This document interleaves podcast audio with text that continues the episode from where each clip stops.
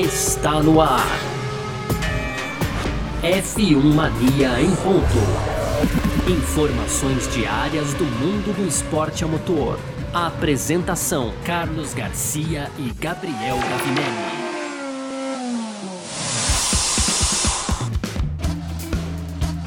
É isso, valeu demais pela sua presença, valeu você que tá junto com a gente por aqui. Tá no ar mais uma edição do nosso podcast F1 Mania em ponto. A gente que tá sempre com você aqui de segunda a sexta trazendo um resumo do que tá rolando no mundo do esporte a motor, conteúdo do site f1mania.net. Entra lá também para você ficar ligado em tudo que tá acontecendo aí, tá certo? E claro, você pode seguir a gente nas redes sociais, sempre procurando por site F1 Mania. Você pode também é, fazer lá, dar o seu like no nosso canal do YouTube, né? Se inscrever no nosso canal do YouTube e, claro, ativar as notificações aqui no aplicativo onde você está ouvindo esse podcast, beleza? Muito prazer. Eu sou Carlos Garcia e aqui comigo ele, Gabriel Gavinelli. Fala aí, Gavi! Fala, Garcia. Fala, pessoal. Tudo beleza? Pois é, Garcia, hoje dia 27 de maio, então, quinta-feira, vamos ali quase terminando uma semana. E cara, o assunto que não sai aí é, dos destaques são as asas flexíveis da Red Bull e agora também da Mercedes, né, Garcia? Depois que o Helmut Marko também levantou uma polêmica sobre as asas aí dianteiras da Mercedes. A gente vai falar mais aqui no programa de hoje. E aí, fechando, então, a gente tem as tradicionais rapidinhas. A gente vai falar aqui do Stefano Domenicali, uma possível é, pontuação extra, uma pontuação bônus aí para quem vencer a corrida de sprint e também a, a, a, corrida de sprint e o GP na Fórmula 1, né, Garcia? Lembrando que em Silverstone aí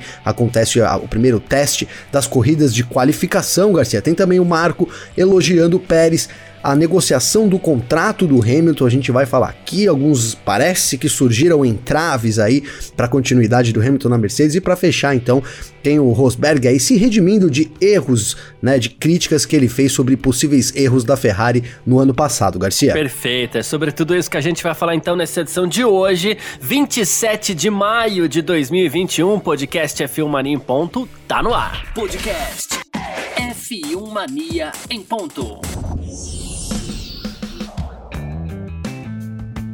Asas flexíveis, a nova polêmica da Fórmula 1, quem diria, né? A gente trouxe isso aqui na semana do Grande Prêmio de Mônaco, um assunto que né, vagarosamente vem tomando conta aí dos bastidores da Fórmula 1. E assim, primeiro as asas traseiras da Red Bull e agora as asas dianteiras da Mercedes, né? Tá todo mundo por enquanto lá na Fórmula 1 é, mirando para essas asas traseiras da Red Bull em primeiro lugar, mas a própria Red Bull faz questão de levantar a bola aqui e puxar a atenção para as asas dianteiras da Mercedes que também seriam bem flexíveis, né? E bom, é, a gente vai ter novos testes que serão aplicados pela FIA para avaliar a asa traseira, né? Então, assim, a Red Bull já tá ali, né? É, é preocupada, inclusive. É, o... Urubuzano, né, Garcia? Tá urubuzando a FIA ali já. Isso, exatamente. É, e também dizendo, poxa, a gente tá aqui, ó, vamos gastar meio milhão de dólares para refazer essa traseira toda tal, né? E esse teste novo da FIA só vai ser possível depois do Grande Prêmio da França, né? Porque as, as equipes precisam primeiro adaptar essa asa traseira. Pois bem, né? Uh, o Helmut Marko, ele, ele, assim, não acredita nas promessas, nas ameaças que estão fazendo tal. Ele até falou ontem aqui, né, que, ah, poxa vida, vocês não vão querer um escândalo na, na, na Fórmula 1, né? E ele continua insistindo na ideia de que os vídeos mostrariam uma asa dianteira da Mercedes é, flexível. E aí, o que, que a gente tem que pensar no fim das contas, né? A gente vê alguns vídeos, a gente vê que a asa dianteira da Mercedes se mexe bastante mesmo tal qual a asa traseira da Red Bull, né? Que a gente tá puxando a sardinha para um lado aqui, né? Mas assim, nos dois casos, né? Tanto a asa dianteira da Mercedes quanto a asa traseira da Red Bull, há uma flexibilidade, de novo, aquela história, né? Todo material tem seu ponto de flexibilidade e tudo mais. Mas assim, Sim. fato é, do mesmo, da mesma forma como a gente defendeu a, a, a Red Bull aqui, né? Dizendo que, poxa vida, eles trabalharam no carro e eles passaram no teste, teste aquele que foi programado pela própria FIA, então teoricamente as asas deles são legais. A Mercedes também passou no teste, né? A Mercedes também passou no teste da FIA, teoricamente a gente tem que dizer também que as asas são legais. Detalhe é que, no fim das contas, quem começou a levantar essa bola foi a própria Mercedes. Agora ela pode ver o jogo virar contra ela, né? É isso, Garcia. Ela levantou a bola. É, e, cara, você tá falando aí sobre a gente é, ver as asas se movimentando nos vídeos, né? É, no olho nu, como a gente diz, né, Garcia? É, aparentemente, são, o movimento é o mesmo, né, cara? Eu vou ser bem sincero, não consigo reparar diferença. Eu já falei isso aqui, vou, vou voltar a dizer é que não consigo olhar e falar: olha, essa asa dianteira aqui da Mercedes é flexível, mas nem tanto quanto a asa traseira da Red Bull, sabe? Alguma coisa assim, Garcia. Uhum. Por isso que a gente tem, né, o carro não é feito assim, não é feito no exame do vídeo, né? Eu acho isso muito importante falar, né? Porque não é que eles, eles botam o carro lá na pista e gravam o vídeo e aí eles vão analisar. É feito um teste e aí é determinado uma, uma, uma força específica que pode exercer sobre aquela asa, então, né? E aí o, o a equipe põe esse carro em teste, né? E, e antes de apresentar para a FIA, ela vai no limite daquela força, né? Que é, que é colocada. Então é, é um teste mecânico executado ali, não é no visual que, que a gente consegue é, realmente notar a diferença. Não dá para notar a diferença. E aí a Mercedes, cara, então acaba vindo é para pagar o pato, porque, cara, é impossível você é, ter um, um, material não flexível, né? E aí você olhar olho nu e determinar que aquela é, é, é, mais ou menos flexível, eu acho um tanto complicado, mas quem começou com essa história foi a Mercedes. E aí, já que é para analisar vídeo, né, Garcia? Acho que é um pouco isso que o Marco e a Red Bull tá colocando nesse momento. Não, já que a gente tá aqui falando em suposições e análises de vídeo, então sua asa também tá, tá parece bem flexível aqui, né, Garcia? É Exato. esse o jogo da Red Bull. E aí tem uma coisa que, que, digamos que rege toda essa história, que é justamente o que você vem batendo nessa tecla do, toda vez que a gente fala das asas flexíveis, é o seguinte: você mudar o regulamento durante a temporada, né? E, e, mesmo que, por exemplo, Garcia, então a, a, a, gente estabeleceu ontem um número fictício de 100 quilos aí de força que a asa poderia aguentar, né? É um número fictício, né? Então você cria um teste é, que determina aquele número de, de né, para determinar ali os 100, os 100 quilos de força. Depois você, que você não, não mude o regulamento, tá, Garcia? Você continua é, permitindo apenas 100 quilos, mas você muda a forma como isso é testada, você pode sim influenciar no, no regulamento, né, Garcia? Porque se você, você começa, o, o, o que eu quero chegar aqui é assim, você começa o ano sabendo que você tem uma força que você pode, é, a que a asa pode exercer e você passa num teste que acaba sendo, passando depois na FIA também. Essa é a situação real. Agora, se você verifica no meio do caminho que esse teste que você faz, vamos supor, é, é 100, mas ele está permitindo 110, então é um erro do teste e aí é um, é um erro do regulamento. Né? Não é justo que uma equipe pague por isso, é, tendo em vista ter já realizado os testes e ter é, então passado em tudo e depois lá a FIA ter visto que, por exemplo, é, então o teste não é tão eficaz assim, né? Você muda o teste e muda as coisas para o próximo ano. Essa é minha visão,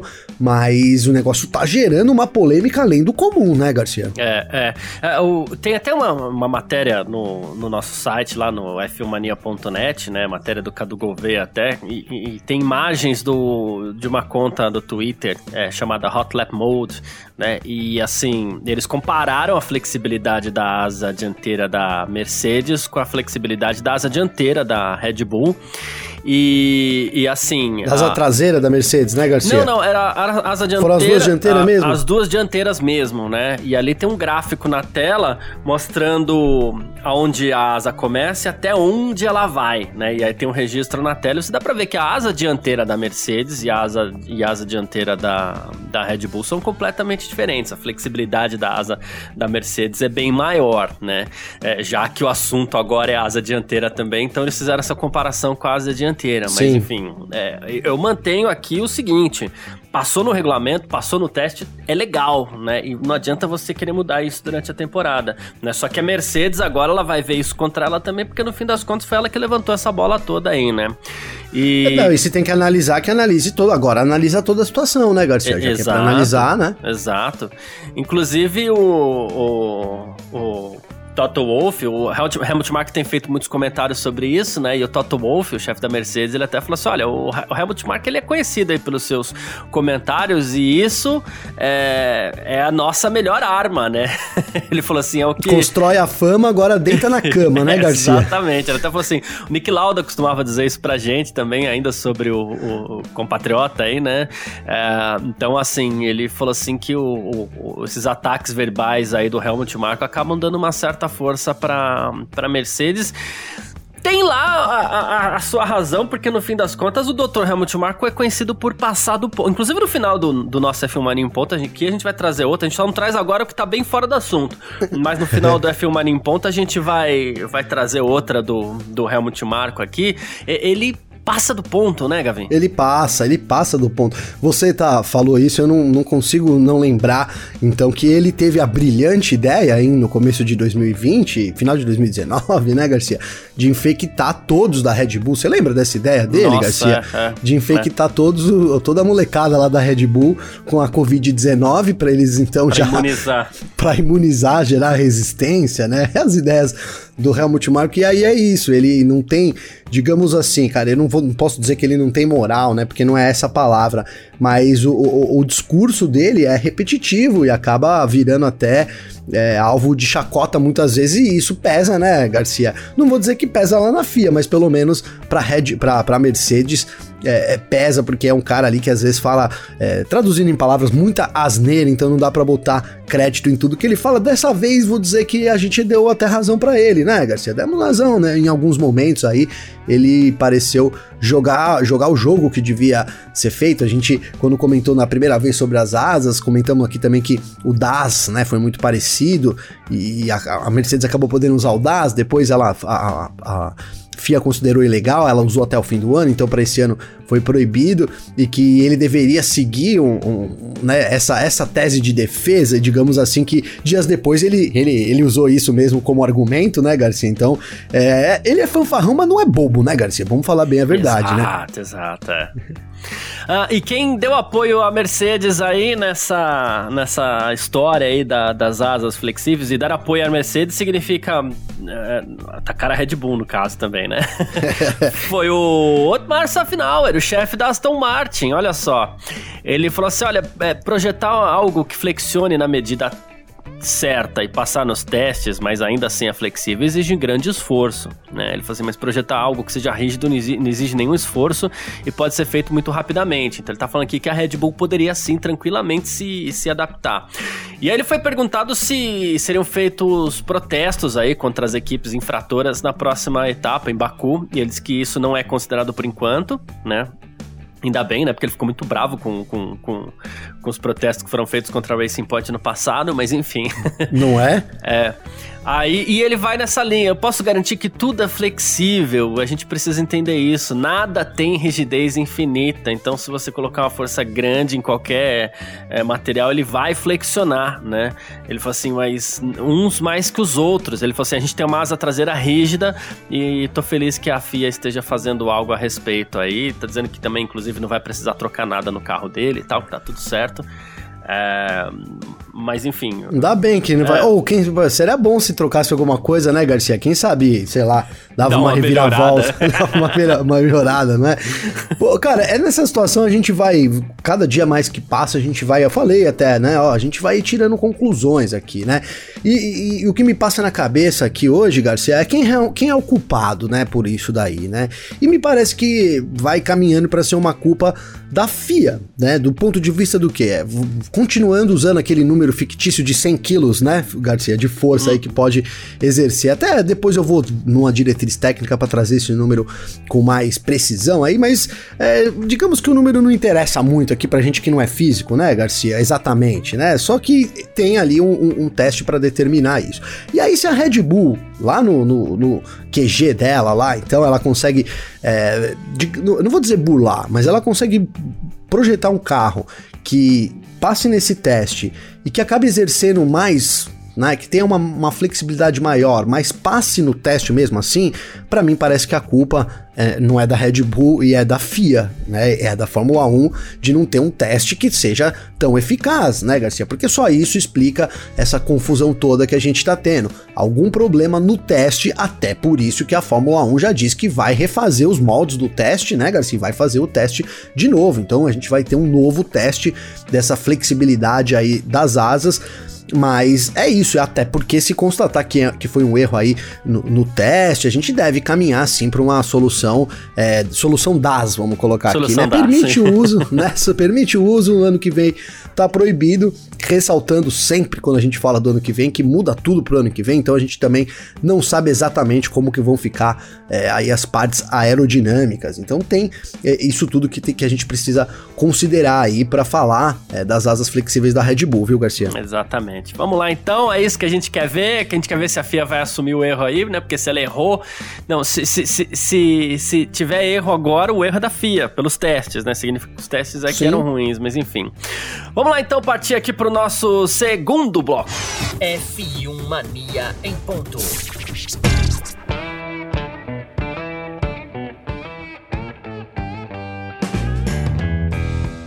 Bom, e a gente continua falando sobre o Grande Prêmio de Mônaco no, aqui no nosso F1 Mania em Ponto. É, a gente ficou assim. As pessoas ficaram meio chocadas, algumas pessoas, né, com a falta de ultrapassagens no Grande Prêmio de Mônaco. A gente sabe que a, a, a, dificuldade é muito grande, sempre foi. É, conforme os carros aumentaram de tamanho, a dificuldade aumentou também. E assim, a gente lembra de uma ultrapassagem no Grande Prêmio de Mônaco, que foi aquela ultrapassagem do Max Verstappen, do, do Max não, Verstappen, não, do Mick Schumacher. É, não, vou você te... vai corrigir. Vou te corrigir, é... porque é uma e meia. Você ia falar meia. da meia. Isso, é verdade. A gente tem o Mick Schumacher, mas eu vou, eu vou além, viu, Gavi? A gente tem o é. Mick Schumacher sobre o, o Nikita Mazepin na Lowe's. A gente tem a meia ultrapassagem do Vettel sobre o Gasly ali na saída do box. Boa. E olha, cara, já que vale a ultrapassagem do Mick Schumacher sobre o, o Nikita Mazepin, eu queria colocar aqui que o Antônio Giovinazzi também passou o Esteban Ocon por fora na mira boa alta, tá? É, eu vi depois num desses highlights que a FIA solta de, de, de Grande Prêmio de Mônaco. É, tá lá no perfil oficial da Fórmula 1, no Facebook, eu vi alguma coisa assim. É, as 10 melhores onboards da, do Grande Prêmio de Mônaco. Tinha lá a ultrapassagem do, do Giovinazzi sobre o Esteban Ocon também na primeira volta, tá? Aliás, bem bonita, por sinal. Bom, é... Quase dobramos já aqui o número Cê de ultrapassagem. Você viu só?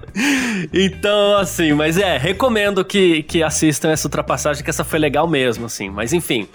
E aí o que acontece é que a gente já falou, a gente do Ross Brown aqui que tá tentando mudar algumas coisas no Grande Prêmio de Mônaco, tem outros pilotos querendo mudar alguma, algumas coisas no Grande Prêmio de Mônaco, cada um, cada um enxerga o Grande Prêmio de Mônaco de uma forma, né?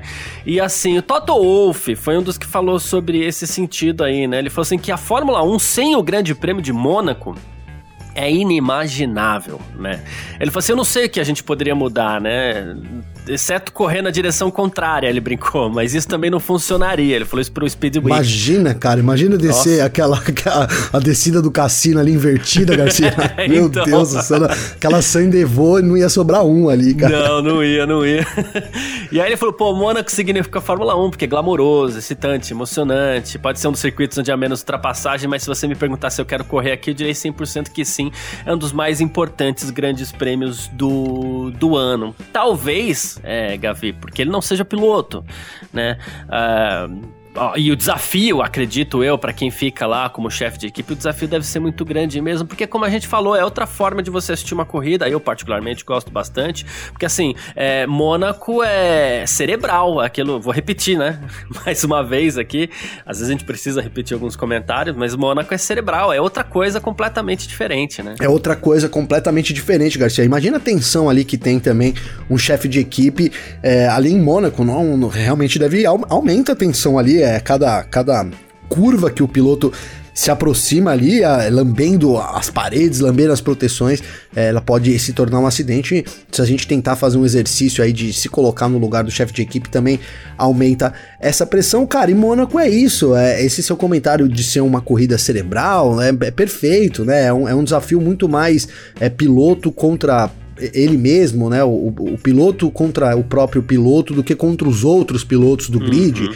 É muito mais uma coisa é, é, do, do, do, próprio piloto, Garcia. E, aí eu também sou do time que jogo junto com o Toto Wolff, Garcia, né? Você também tá no time aí, do, do, que eu também adoro o GP de Mônaco, cara. Eu até brinco que assim, eu adoro a quinta, aí a sexta a gente é, teve Fórmula 2, foi bacana pra caramba, o sábado legal. Aí domingo, quando larga das 10 a 11h40, fica um pouco chato, mas depois tudo bem, porque aí o pódio é sensacional também ali.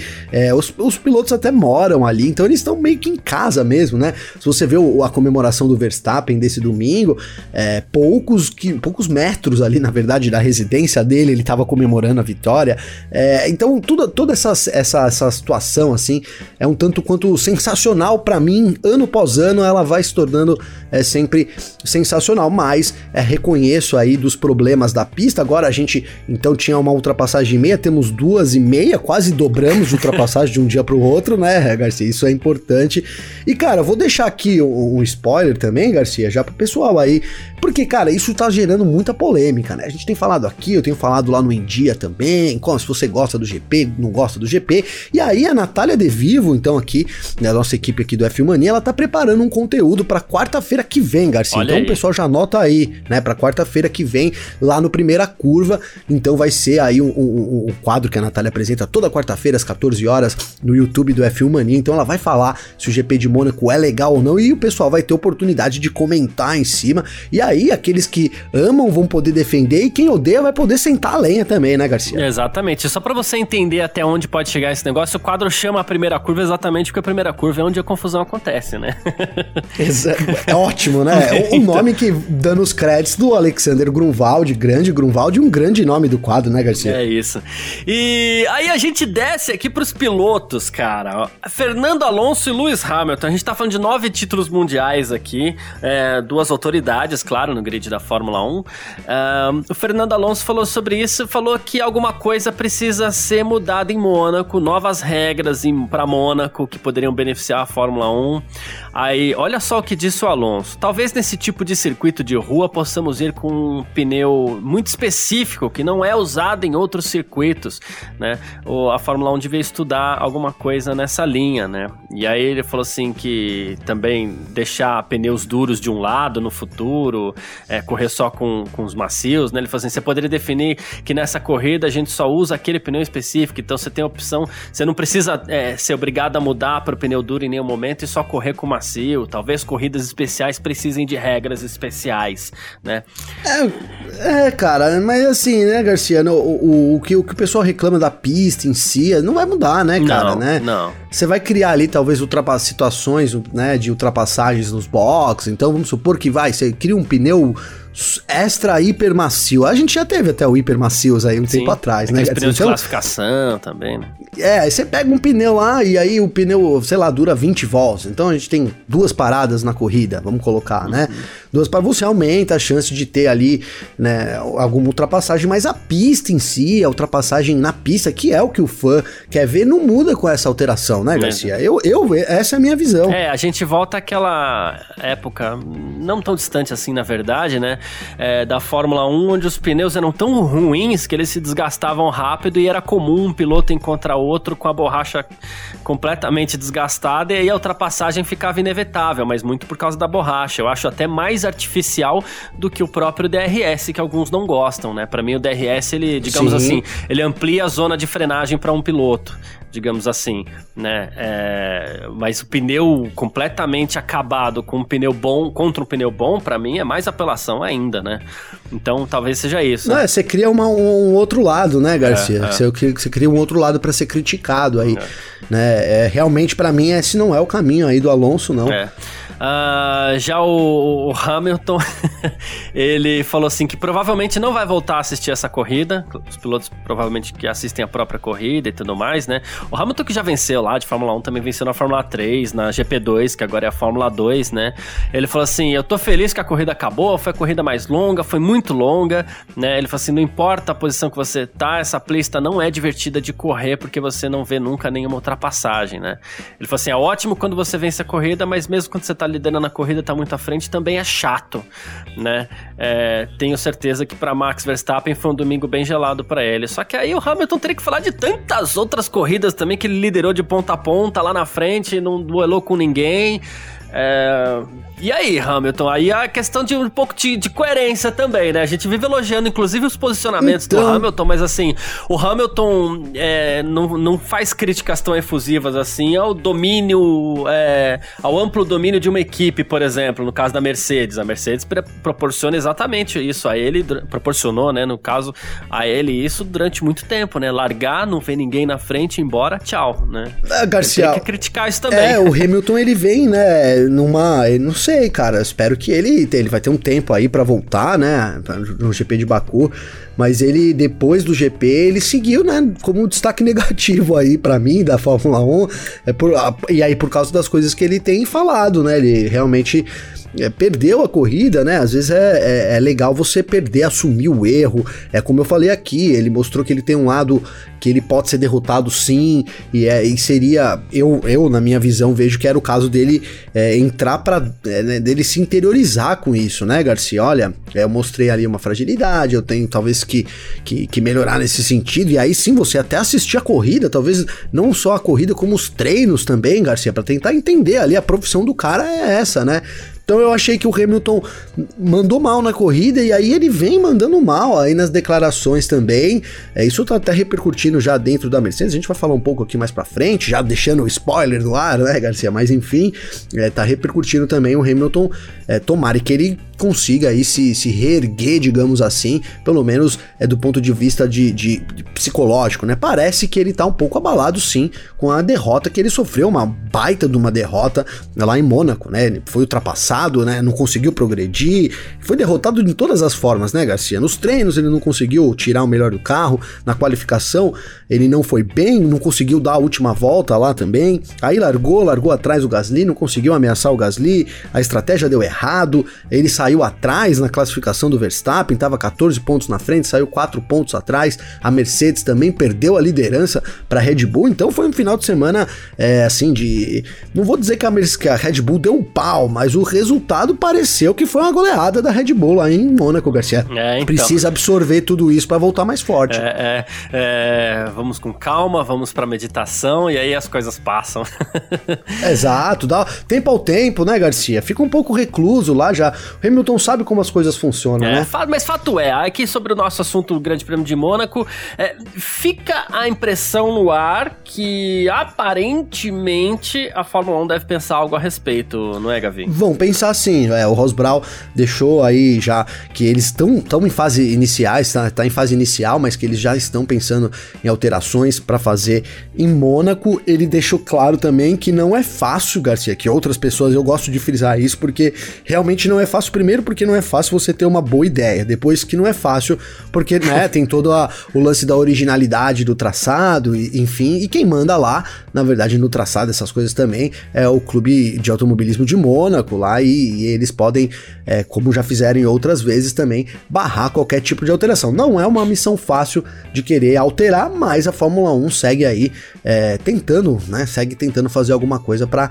animar isso para os fãs que não gostam aí de Mônaco, e na verdade, é, não é que não gostam, né? Porque Mônaco é assim, ou o pessoal ama Mônaco ou odeia Mônaco. Não tem muito não. meio termo, né, Garcia? É, eu de coração espero que ninguém mexa, ninguém ouse mexer no traçado de Mônaco e se não concordo absolutamente com a ideia dos pneus do Fernando Alonso, com uma coisa eu concordo: uma corrida especial pode ter uma regra especial. Então, assim, é, talvez algo ser Sim, pensado por parte da Fórmula um 1. Talvez o caminho do raciocínio do Alonso possa ser o, o, o, mais ideal assim. Ah, é o pneu? Não sei, não é exatamente isso, porque talvez eu, eu ache estranho ainda você pensar num pneu ultramacio, tudo isso que eu falei.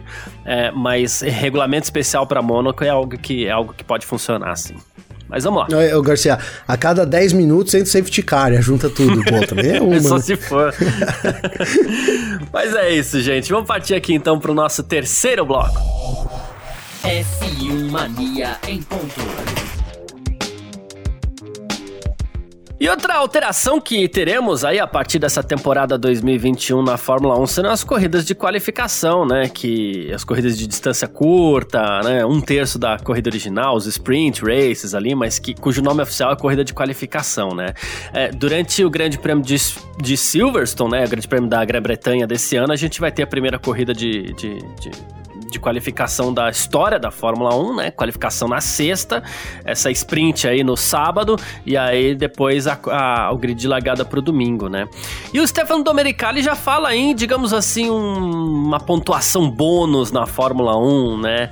É, ele tá falando aí sobre a possibilidade que, para tornar a sexta-feira mais interessante, sábado e domingo e tal, tá falando que, assim, é, pros pilotos estamos pensando em um bônus de pontos para quem conquistar um Grand Slam, que, que seria o Grand Slam?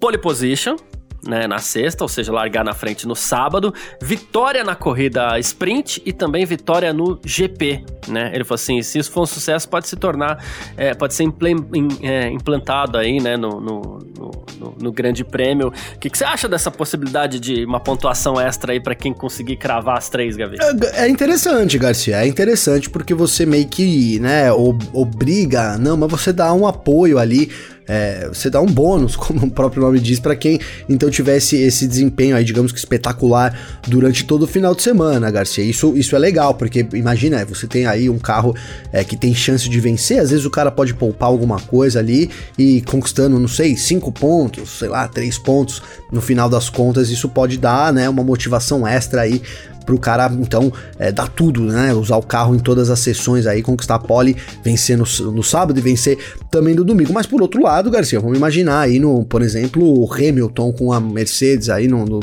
num ano que a Mercedes dominava completamente, por exemplo, o ano passado, né? Que tá dominando tudo, não tá, não tá difícil esse exemplo, é, né, é. Então você pega lá o Hamilton e aí você dá mais pontos para ele todo final de semana, Estica né? Estica ainda você mais. Coloca né? ali, né? Você acaba o campeonato no meio, né? Então essa é, eu acho interessante por um lado, mas a gente tem que tomar cuidado que o que a, né, o, o, o pró pode não ser tão bom quanto o contra nesse quesito. Fico com medo da gente ter campeonatos decididos aí, faltando né, seis, sete corridas pro final da temporada, né, é, Garcia? Eu... Isso seria uma, é um grande balde de água fria, né? Eu acho que isso valeria mais se.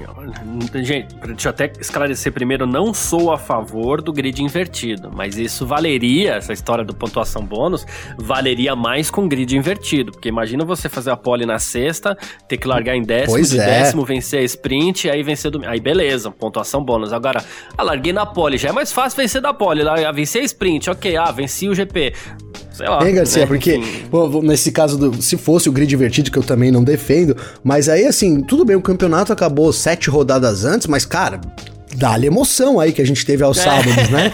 É verdade. Recompensa por um lado, né? A gente tem mais, é. né? Então, então é isso, mas também não, não sou a favor do grid invertido. Cara, é, é, eu acho que é, é, Você tem que dar, você tem que favorecer os pilotos, né? O pilo, melhor piloto dando pontos também, mas só acho que precisa ser feita uma conta aí muito certinha pra gente realmente não ver uma situação em que o campeonato é decidido muito antes, cara. Porque, queira ou não, e a gente acompanha aqui no site, né? Depois que o, que o cara é campeão do mundo, a audiência também cai, né? O interesse das pessoas uhum. pelo campeonato cai. Então a Fórmula 1 precisa considerar isso. É, não sei, talvez mais do que distribuir pontos aí para quem, para quem né, vença tudo e tal, é considerar em que momento o campeonato vai ser decidido, né, cara? Precisa fazer essa conta direitinho. E o cidadão lá já vai ter os pontos extras dele pela própria vitória da corrida de qualificação. Já né? vai ter os pontos extras, né, Garcia? É. Tá sobrando ali, às vezes tem a melhor volta, enfim, é muito, vai, vai dando muito ponto extra. Né? Nico né? Rosberg, errei ao criticar a Ferrari no ano passado, Gavi. Olha só, ele foi muito duro ali nas críticas à Ferrari por ter é, contratado o, o o Carlos Sainz quando poderia ter contratado o Daniel Ricardo, né? E, e ele, ele depois ele agora veio falar, né, é o seguinte, ó, eu errei ao criticar a Ferrari, por contratar o Carlos Sainz, né? Porque eu achava que o Ricardo se encaixava perfeitamente na escuderia, né? Ele falou assim, mas parece que o Carlos correu em Maranello a vida inteira, né? Ele se adaptou ao carro, sabe como desafiar Leclerc, em Mônaco estava quase no mesmo nível também, né? E ele falou assim, olha, foi uma grande jogada da Ferrari, foi muito crítico, é, mas o Binotto estava certo e eu estava errado. O Nico Ei. Rosberg aí fazendo meia culpa. É, exatamente. Tirou as palavras da minha boca, Garcia. Pois é, né?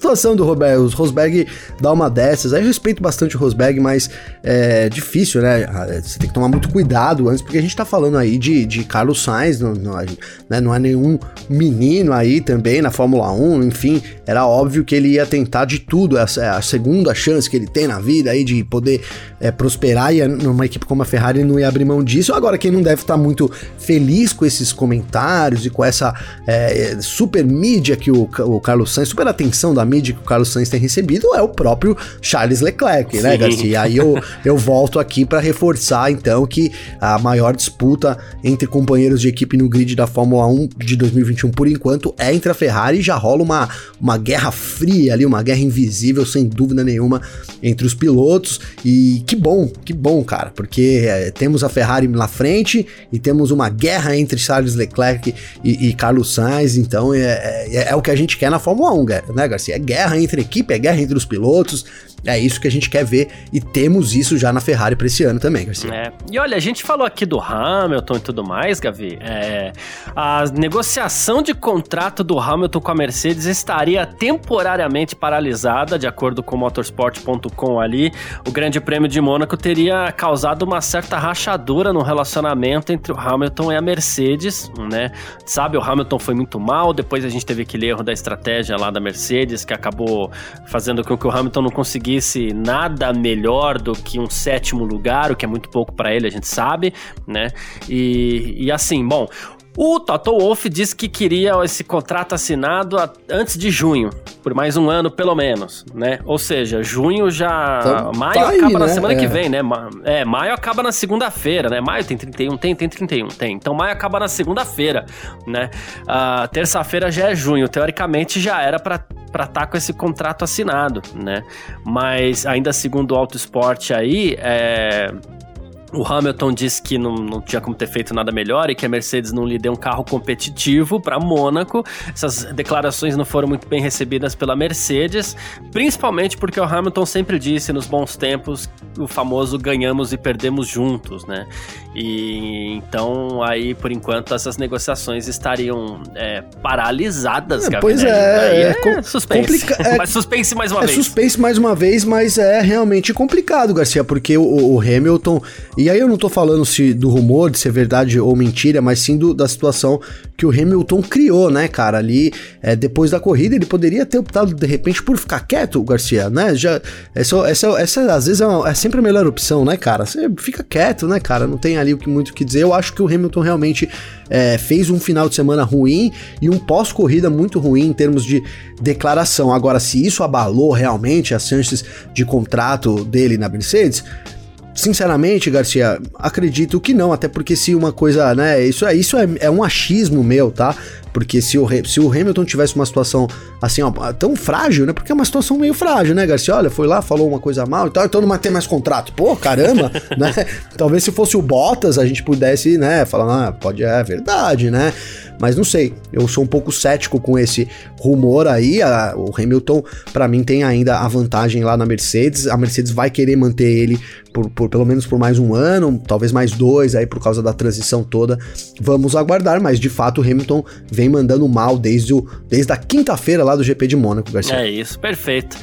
E aqui eu prometi que a gente ia falar do Helmut Marko ainda, né? Olha só, é, é desnecessário, né? Mas enfim, é, ele resolveu falar do Pérez. Falar bem. Falar bem do Pérez. Ah, legal, olha, tá falando bem de alguém, né? É, então, assim, o Pérez é, terminou sempre ali entre os cinco primeiros, beleza. Tirando o Imola, né? Onde ele acabou errando tal, é, escapou da pista.